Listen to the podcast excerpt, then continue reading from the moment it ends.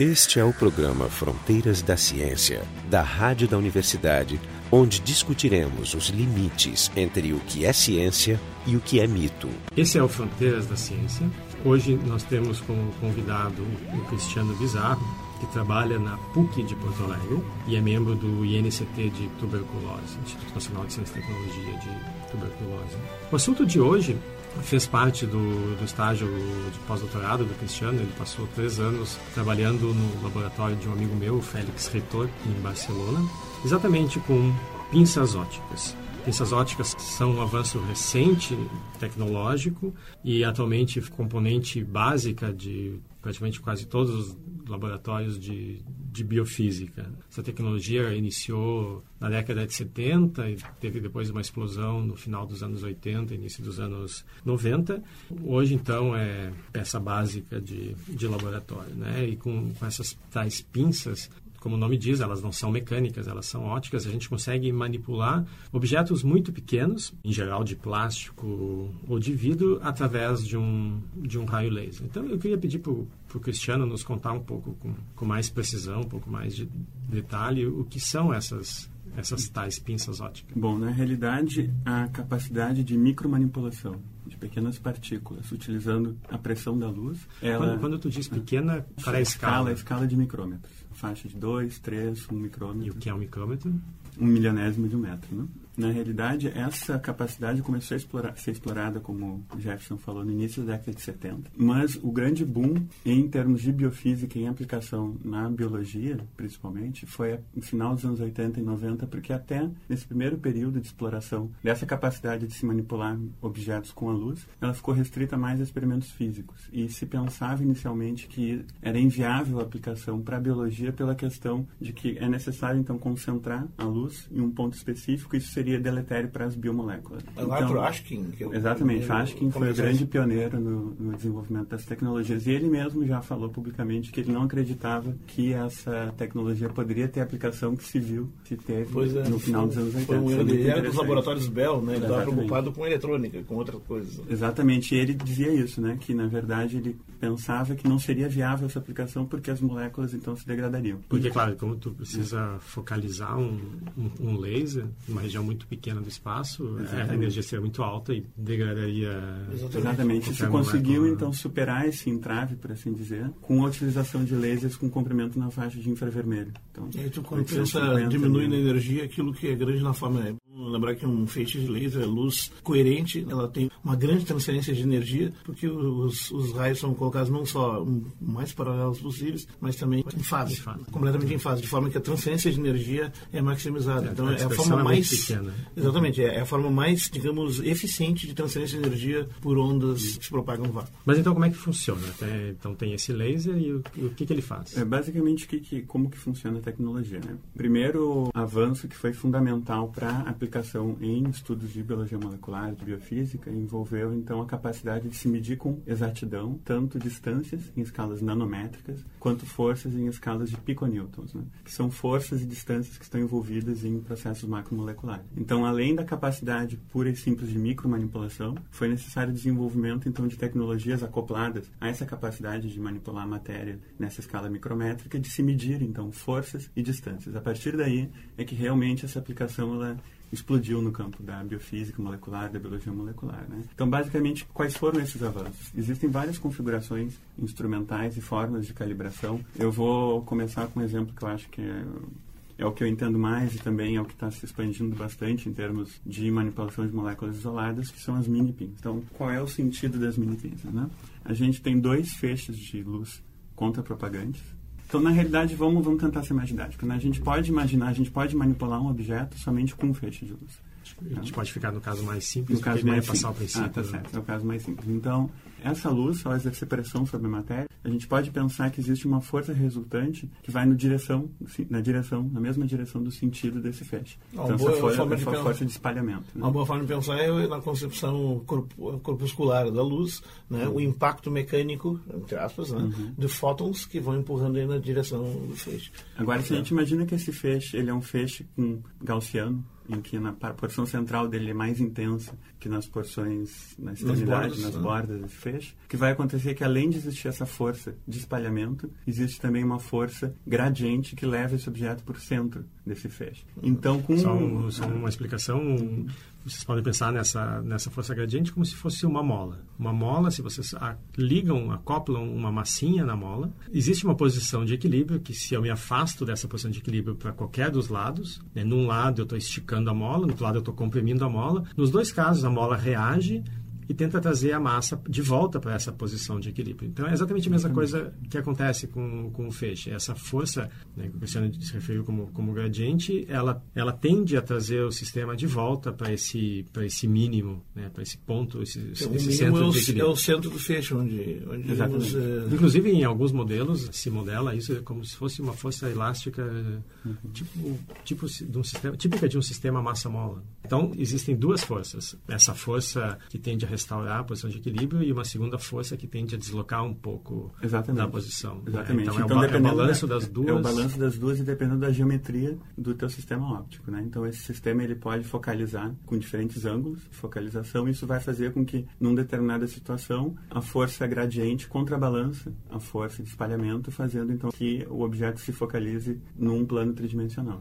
Então existe uma, uma pequena região do espaço onde se onde se pode colocar uma, uma pequena partícula Uhum. E essa partícula, aquela posição vai ser de equilíbrio. Ela, se, ela, se por alguma razão ela tentar sair, ela volta. E também, então, se por alguma razão a gente mudar a posição de referência desse centro, de focalização, a gente vai poder com isso, então, arrastar a partícula para uma posição definida aqui do nosso interesse. Bom, e essa é a micromanipulação, efetivamente. Eu, eu ia fazer uma analogia com isso aí, isso aí eu estou pensando de cara né, no famoso raio trator da ficção científica, né? que na uhum. verdade existem tentativas de fazer em alguns domínios, ele, uhum. seria o raio trator no nível atômico molecular, por uhum. assim dizer. Mas eu fico pensando numa analogia num sistema mecânico maior, assim, por exemplo, que é a força de sustentação na asa de um avião que está andando andando uma certa velocidade dentro de um gás, no caso da atmosfera. Porque o que, tu, tem ali é que tu tem um fluxo de um fluido e o fluxo desse fluido ele atrai para o centro do fluxo uma determinada curvatura. Que, ou no caso ele produz uma força de acordo com a curvatura. Como o asa está desenhado com a parte curva mais curva para cima, ele puxa para cima e isso dá sustentação. No caso de um avião, né? Uhum. Tu pode brincar com uma colher num feixe de torneira de água e tu aproxima essa colher segurando ela solta com a parte é, côncava, aliás, é, convexa, em direção ao fluxo, tu coloca ele é puxado para o centro do fluxo. Então uhum. eu faria essa analogia mecânica. Eu acho que há convergências aí de, de, uhum. desses, desses fenômenos. Eu não sei se não estou arriscando algo em excesso. Sim, Parece, né? Mas, enfim, a ideia do, do, raio trator, quer dizer, do nível molecular já uhum. existe. Posso botar um feixe de luz colimada, um laser, na, uhum. naquela molécula lá. Isso vai jogar para o centro do feixe por causa dessas ações que foram mencionadas uhum. aqui. E aí, eu deslocando ele, eu vou fazendo ele corrigir a sua posição em relação ao centro do feixe, ou seja, eu posso usar ele como um raio trator. E qual é a ideia aqui? Temos e... mágica nas mãos gente tem uma capacidade de micromanipular objetos. Uhum. E, além disso, o que é muito interessante, é que imagina agora que uma força externa atue sobre esse objeto que está preso nessa, como nessa nossa armadilha óptica. Como gravidade ou como uma biomolécula ou uma presa, ancorada na superfície dessa partícula. Né? E aí eu, ah, depois chegar no quais foram as configurações que foram extremamente úteis para a gente conseguir, então... Não, mas antes a gente pode brincar com cargas elétricas também, inclusive, né? Fazendo... Mas antes a gente entrar nas, nas aplicações, a máquina envolvida, né? Uhum. A gente sempre, a gente tem feito algum, falando em vários programas sobre o LHC, que são uhum. máquinas gigantescas. Uhum. A pinça ótica, lá, por exemplo, uhum. no laboratório do Félix, lá. Que tamanho tem essa máquina? É, é uma, é uma máquina extremamente pequena, compacta. Em cima de uma escrivania? Sim. Dá para levar para casa? Dá para levar para casa embaixo do braço. É basicamente essa a ideia. Ela é um pouco pesada, mas Bom, a gente conseguiria... basicamente, tu tem um laser. Bom, as pinças, os outros sistemas de pinças são bancadas essas ópticas que ocupam algumas delas mais de dois metros, né? Mas essa, particularmente essa, esse instrumento, a mini pinça, por isso o nome, né? Ele é extremamente compacto. Então foram desenvolvidos uma série de aprimoramentos no caminho óptico, no controle, na, na capacidade da gente controlar uma fibra de laser que permite então um controle nanométrico do deslocamento desse feixe de laser. Esse, esses avanços permitiram então uma miniaturização de todo toda a, os componentes ópticos da, desse instrumento, né? E na realidade ele é extremamente prático de se utilizar para evitar interferências mecânicas. Na realidade o que se faz é suspender ele com uma corda a partir do teto. Assim, então, a gente qual, tem ele qualquer suspenso. vibração nesse qualquer nível é vibração é, é extremamente sensível. microscópio eletrônico tem o mesmo problema. Uhum. Se houver uma vibração de qualquer tipo sendo transmitida para um microscópio eletrônico e tu está examinando um objeto a ordem de, de alguns eh, nanômetros, ou seja, de um micrômetro, micrômetro, qualquer dessas vibrações ali que são perceptíveis como na ordem milimétrica vão ser monstruosas, vão afastar de forma irreversível o objeto do, do foco do teu aparelho. Então, para estabilizar isso, o que se utiliza é controle da temperatura muito baixa, uhum. mais baixa possível. No caso ali é o vácuo também, que isso é uma diferença que eu quero mencionar agora. Uhum. E também um atenuador de vibração mecânica. Por exemplo, todos os aparelhos microscópicos eletrônicos são construídos em cima de um bloco maciço de concreto muito grande, isolado da estrutura do chão e das paredes uh, laterais, de forma que, que, ele tem uma inércia muito grande. Então, as vibrações são atenuadas na interface desse bloco uhum. e quando chegam lá, são atenuadas também pela massa do bloco. Uhum. Eu acredito que o mesmo tipo de estrutura seja usado nesse caso. O princípio da mesa pesada, né? É tu, coloca uma balança também em cima de uma mesa pesada, isolada do resto, claro, pelas mesmas razões. Né? Qual é o custo dessa máquina? É factível, por exemplo, na realidade brasileira? Certamente. Uma máquina dessa é, por exemplo, mais barato que um sequenciador automático de DNA. Hum. Em torno aí de, eu diria, uns 100 mil dólares você pode tranquilamente montar Já um, tem algum laboratório no Brasil com esse equipamento? Tem um Existe um laboratório em Minas Gerais. Em Minas Gerais, o, tem o Oscar Mesquita. Mas não com as mini pinças. Não, é, é um outro, Ele é. tem a base do negócio. É. Aliás, isso é uma coisa que, que eu, ia, como eu tinha mencionado antes, uma diferença importante e, e, novidade é que tu não precisa de uma preparação especial como no microscópio eletrônico estar no vácuo, por exemplo, um vácuo não, perfeito. Não, não. Dá para fazer isso no vácuo, mas dá para fazer também na atmosfera normal, a temperatura ambiente e até dentro de líquidos, em, em água e alguns sólidos, parece também, mas aí eu não sei. Mas é líquidos e gases e a interface entre eles. Não, Isso é fantástico. Em, termos de infraestrutura, é extremamente simples montar um laboratório com pinças ópticas. Assim, o laboratório do professor Félix, em Barcelona, não tinha nada de, de excepcional. Então, a gente, em termos de realidade brasileira, certamente a gente teria mais do que condições de montar um, um laboratório. Esse é o Fronteiras da Ciência. Hoje a gente está falando sobre pinças ópticas. Nosso convidado, o Cristiano Bizarro. Vocês podem encontrar esse programa e nossos programas antigos, material variado no frontedaciencia.urgs.br.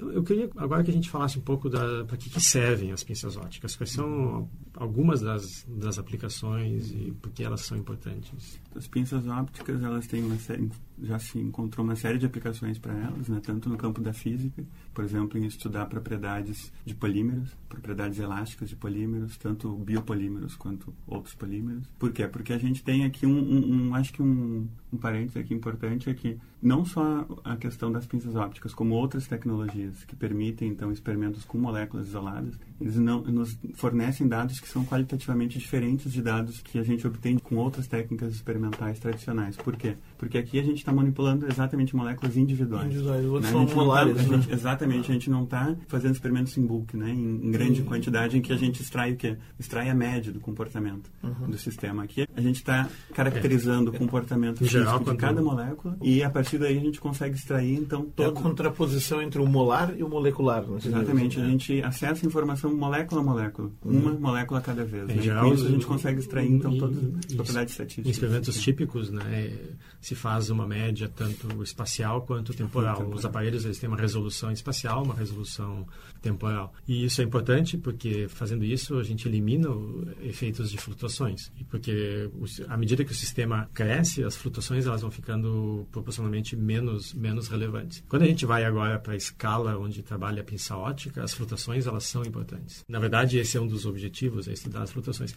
Mas a, a, a pinça ótica ela não funciona para qualquer coisa. Eu não posso pegar o, esse meu feixe focalizado e pegar a ponta da molécula e, e fazer o que eu quiser com ela. Não, não então, é assim que funciona. Não, como que funciona? Né? Existem várias configurações experimentais que foram desenvolvidas que nos permitem, então, estudar forças e distâncias e dinâmica molecular. Né? Como que funciona? Eu vou dar um exemplo. Um sistema, um modelo experimental que eu trabalhei bastante em Barcelona, que é o processo de unzipping.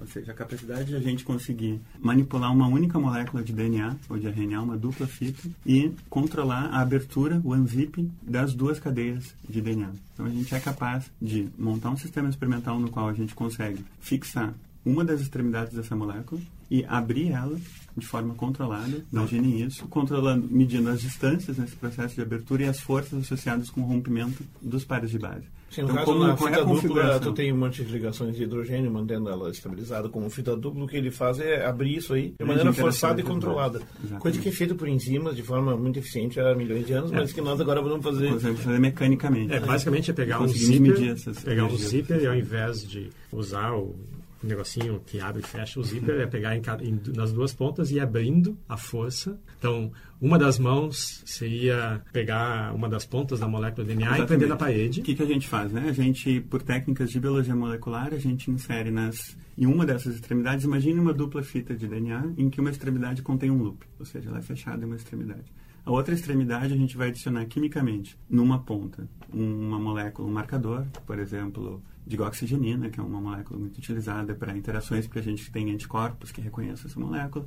Na outra extremidade a gente põe um outro marcador, por exemplo, biotina. Tá, sem, sem nomes sem feios, detalhes, sem nomes feios, porque eu Bom, dois marcadores diferentes, é, né, na mesma extremidade. Mas então, essencialmente o que tu está plantando ali são maçanetas e alças. Exatamente. Né? Uhum. Então o que a gente faz? A gente pega duas bolinhas, pode ser de sílica, de vidro.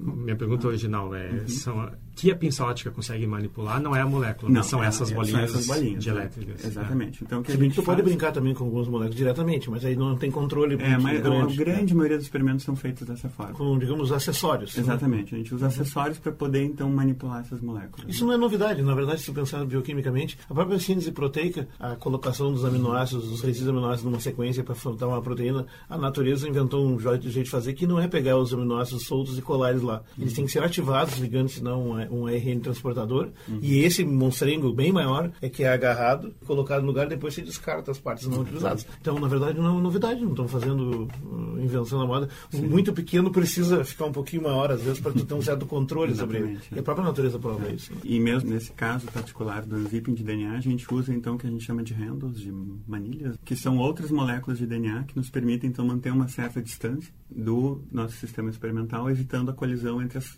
as duas bits, porque a presença das ligações de absorção, né, exatamente, né, forças de interferência inter, podem interferir nas nas medidas que nós estamos tentando capturar do sistema de interesse. Que ali, qualquer ligação então, química é uma baita de uma energia, né? Exatamente. a gente está numa escala em que o instrumento detecta energias que estão na mesma escala, na mesma ordem de grandeza do processo de unzipping, por exemplo. A gente não disse, mas e... esse tipo de tecnologia aqui, está dentro do conjunto das tecnologias que a gente chama hoje coletivamente de nanotecnologia? Pode ser. Apesar algumas de não ser, pessoas, não ser na escala, não, não é na escala nanométrica, é verdade. É um pouco acima, mas... Se chega a escala Mas eu acho que entrou na, na, grande família... É, na grande, Sim, acho que nós estamos é. na grande família das técnicas que permitem manipulações individuais no nível molecular e tal. São né? técnicas de nanotecnologia. Normalmente se costuma dizer que são técnicas de manipulação de moléculas isoladas como uma subfamília, digamos, de técnicas. É, que agora tem todo um né? marketing da nanotecnologia. Claro, claro. E como está tentando, então, abrigar tudo isso sob um claro. grande guarda-chuva, de certo modo é, porque, porque é, é, são tecnologias que permitem agarrar um muito pequeno. Exatamente, essa, é, essa é a ideia. Então ela não faz parte. É, essa é a ideia. Então, assim, só para terminar o pensamento, né?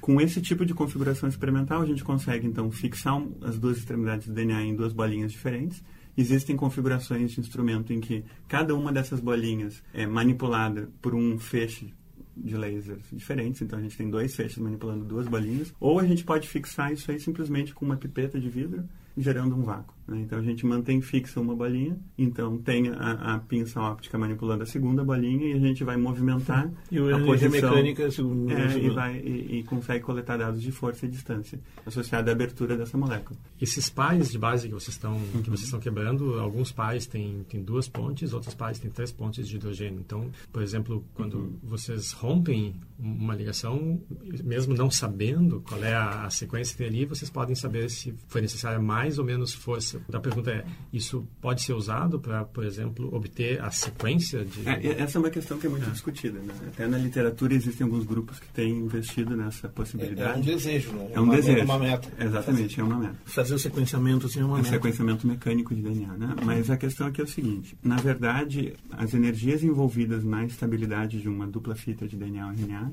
não são unicamente dependentes das pontes de hidrogênio, como muitas pessoas pensam. Né? Na realidade, a gente tem um stacking, exatamente. Que são as interações entre, uma, entre um par de base e o par de base vizinho. Bom, mas essa correlação que tu tem, então, entre o par e os pares próximos é, não, então, não, não, daria mais pistas para Pois então, então o que, que a gente faz? Né? Na verdade, existem modelos já de mais de 20 anos, que são modelos de vizinhos próximos, que a gente então determina um conjunto de parâmetros que, de, que basicamente são descritos não por um par de base particular, mas por dois é. pares de base, né? ou três. Né? O, o modelo mais simplista, mais simples, é o de dois pares de base. Então, a partir daí se extraem 10 parâmetros, que seriam hum. quais são os possíveis pares de base. O que a gente pode fazer, esses parâmetros normalmente são obtidos por experimentos de calorimetria, de desnaturação térmica de oligonucleotídeos, de pares de base de sequências pequenas. Com o, isso foi um, um, trabalho que a gente fez lá em Barcelona. Então, com o processo de unzipping, a gente pode então trazer aí utilizar uma abordagem experimental completamente diferente,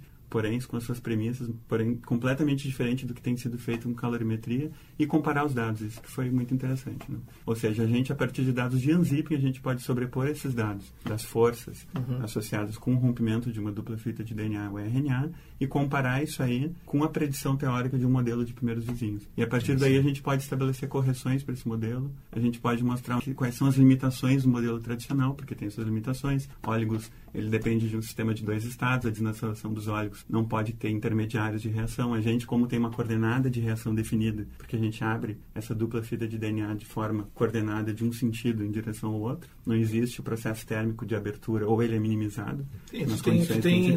Tem limitações então, no tem modelo. limitações no meu modelo, é tem limitações do outro, Qualquer mas a comparação tem. deles... Exatamente, é, é em associação. É, eu até diria assim, eu estava vendo... Nenhuma, nenhuma tecnologia serve para tudo. E elas têm vocações. E aqui tu, tu tá mais ou menos restringindo. Eu estava fazendo no, olhando numa lista, por exemplo, de, de uso, né? O primeiro uso lá no fim dos anos 80 do Ashkin e do Didzik, uhum. eles tentaram aplicar ele para manipulação individual do vírus do, do, vírus do mosaico, do tabaco, né? Uhum. E a Escherichia coli, inclusive. Mas mais adiante eles aplicaram para outras coisas. O primeiro uso foi nessas chamadas é, proteínas motoras, ou sistemas Exatamente. motores, que são complexos multimoleculares que fazem ações mecânicas. As pessoas não podem achar estranho, mas existem até ventiladores moleculares nas células, né? Como, por exemplo, o sistema da TPase F0, F1, que produz, na verdade, a energia das células e ela faz isso, em parte, por ações mecânicas no nível de moléculas. Né?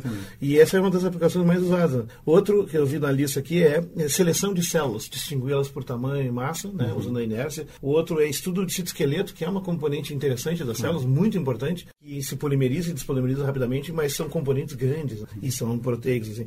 Estudo de biopolímeros, né, propriedades viscoelásticas deles, e mobilidade celular. Então, na verdade, ele está, pelo que eu estou vendo, essas técnicas assim são muito utilizadas quando tem macromoléculas do nível uh, importantes para os processos vivos que envolve algum tipo de dinâmica, né, onde tu pode interferir exatamente, com ela exatamente. e estudar e compreendê-la melhor. Exatamente. O que é muito bom, porque é uma ferramenta que vem em boa hora, porque, digamos, não, as outras técnicas não permitiam mais que imaginar e supor hipoteticamente o que estava acontecendo. Uhum. E, e, fotografar eles, assim dizendo, em diferentes etapas, mas não mais do que isso. A gente tem um detalhamento em termos de informação da dinâmica desses processos macromoleculares que é fantástico. Você não consegue ver uma dimensão. Como pinças magnéticas, existem uma série de, sim, sim, de, de, de tecnologias paralelas aí que estão permitindo a gente, então, ter um, um, extrair uma informação valiosíssima desses sistemas. Né? Esse é o Fronteiras da Ciência. Hoje a gente está falando sobre pinças óticas. Aproveitando que o Cristiano falou desse detalhamento muito grande que se consegue, essas aplicações que a gente falou até agora, na verdade, elas são irrelevantes comparada com a aplicação que eu vou descrever agora, que eu achei pesquisando o assunto. né? Nós vamos botar é, o link nós estamos em usos completamente abstratos e mais de pesquisa de que Sim. de tecnologia. Ah, eu vou dar um né? exemplo prático. De, eu vou dar um exemplo prático de, de aplicação, que é o seguinte. Pelo que eu entendi, o, o laser, esse ele pode ser rapidamente deslocado em várias regiões do espaço, uhum. fazendo com que várias partículas simultaneamente fiquem, fiquem presas. Então, teve um grupo holandês que fez um controle de umas 30 partículas. Então, a posição dessas partículas poderia ser, poderia ser controlada via teclado no computador. Então eles conseguem pegar desse conjunto de partículas algumas, umas quatro ou cinco e mudar a, a conformação dessas dessas uhum. bolinhas. Isso tudo no, num plano bidimensional. Então a gente vai botar o vídeo disso na, na página. Então o que que eles fazem? Eles fazem um jogo de Tetris nanoscópico. Quando eles tiram as partículas do, do bolo, elas começam a cair, eles giram e vão encaixando Tetris mesmo, segue as mesmas regras. O objetivo é fazer um jogo de Tetris que é algo obviamente muito mais importante do que sequenciamento. Né? É, eu estou aqui vendo um exemplo também divertido que, que, os caras fizeram, eu diria assim, microesculturas. Não sei se são nanos, mas aqui tem um touro esculpido aqui com algumas dezenas de moléculas, né? Com detalhes que chegam a ser de 100 nanômetros, muito pequenos mesmo. Ou seja, tu pode fazer realmente uma micromecânica, mas veja, são por enquanto usos mais acadêmicos de pesquisa, Exatamente, de fronteira, para estudar propriedades que finalmente estão acessíveis ao alcance, uhum. mas que passa a ter uma série de limitações. Eu ia dizer uma delas delas ali, que é a minha última pergunta até, que é a questão, por exemplo, na nanotecnologia. Uhum. Existem aqueles grandes teóricos da nanotecnologia e que propõem coisas radicais como os nanorobôs ou nanobots. Nós ainda não estamos nesse nível, mas se tiver nanobots, as pinças vão ser uma das ferramentas para mexer com eles, não é verdade? Ao mesmo tempo, no nível molecular, as forças de interação proximais, interações eletrostáticas e outras, elas não são tão grandes e poderosas que elas dificultam também fazer certas coisas, ou seja, elas são um obstáculo para certas dinâmicas. Até que ponto tu pode ir e dali para diante tu não vai. Por exemplo, uma das hipóteses uhum. essa dos nanorobôs é criticada uhum. por outros teóricos, e eu concordo com eles, uhum. que nunca vão haver nanorobôs. Uhum. No sentido de maquininhas que fazem coisas além da velocidade das coisas que as biomoléculas mais complexas já fazem. Porque não tem como eles sobreviverem às interações proximais lá, eletrostáticas que existem. Não tem como romper isso. Uhum. O que, que tu acha disso? Não, não isso muito claro, Jorge porque a gente pode talvez pensar nas próprias macromoléculas biológicas como uhum. nanorobôs, né? Não, eles são aspectos, ou seja, eles conseguiram que talvez o que eu acho que a gente ainda não compreende completamente como eles são tão eficientes. Por isso, em grande parte, o interesse no estudo de motores moleculares nessa escala, né? Que é a gente entender qual é a dinâmica desses motores e como eles conseguem ter uma eficiência com um motor tão alta em um sistema em que o banho térmico deles tem níveis de energia de flutuação da ordem das energias associadas com o mecanismo do robô. Na verdade, as células vivas construíram ao longo da evolução o seu microambiente controlado e lá ele consegue funcionar. Mas os nanorobôs são artefatos artificiais. É, realmente, eu acho que Bom qualquer mesmo. enzima é um nanorobô. É um nanorobô que surgiu espontaneamente ao longo da história da evolução. Mas os nanorobôs que aquele, como é que é o Lexler, da mais radical, eles estão um pouco além disso. São nanorobôs mesmo, com, com pinças e outros que funcionam como pequenas naves espaciais. Deixa eu voltar a uma das aplicações que o, que o Jorge mencionou antes, uhum. dos motores moleculares. Uhum. O, o que, que, é um motor molecular?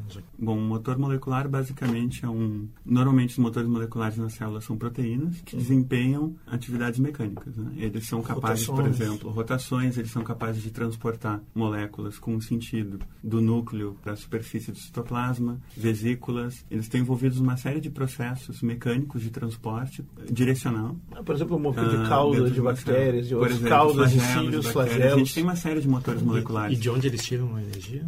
Eles tiram energia da hidrólise de ATP, normalmente, ou é, de outros, e convertem energia química em energia mecânica. Eles são motores mecanoquímicos. Né? Eles têm um ciclo mecanoquímico, durante no qual eles têm um processo então de mudança conformacional associado com a conversão de energia química em energia mecânica. A gente tem muitos motores moleculares que são bastante estudados, associados com processos básicos na célula, como transcrição, né? ou seja, o processo de transcrever um gene no DNA em um RNA mensageiro, tradução, processo de que é um um motor molecular extremamente complexo, o ribossoma, que está envolvido no processo de converter uma cadeia de RNA mensageiro em uma cadeia polipeptídica. E esses motores agora também estão sendo estudados em seus detalhes. Saiu faz três anos atrás um artigo em que se conseguiu acompanhar o processo de tradução em tempo real, códon a códon, utilizando as pinças ópticas. Então a gente tem agora é, uma imagem pra, pra em tempo que... real, é. mas na verdade o que eu estava querendo explicar no, anteriormente com o Anzipping é que esse Anzipping não serve, serve não só para a gente estudar mais propriedades termodinâmicas e de estabilidade desses polímeros, como eles também são substrato para a gente poder estudar motores moleculares, por exemplo. Então, na realidade, essa configuração, o estudo do ribossoma envolve a gente fixar um,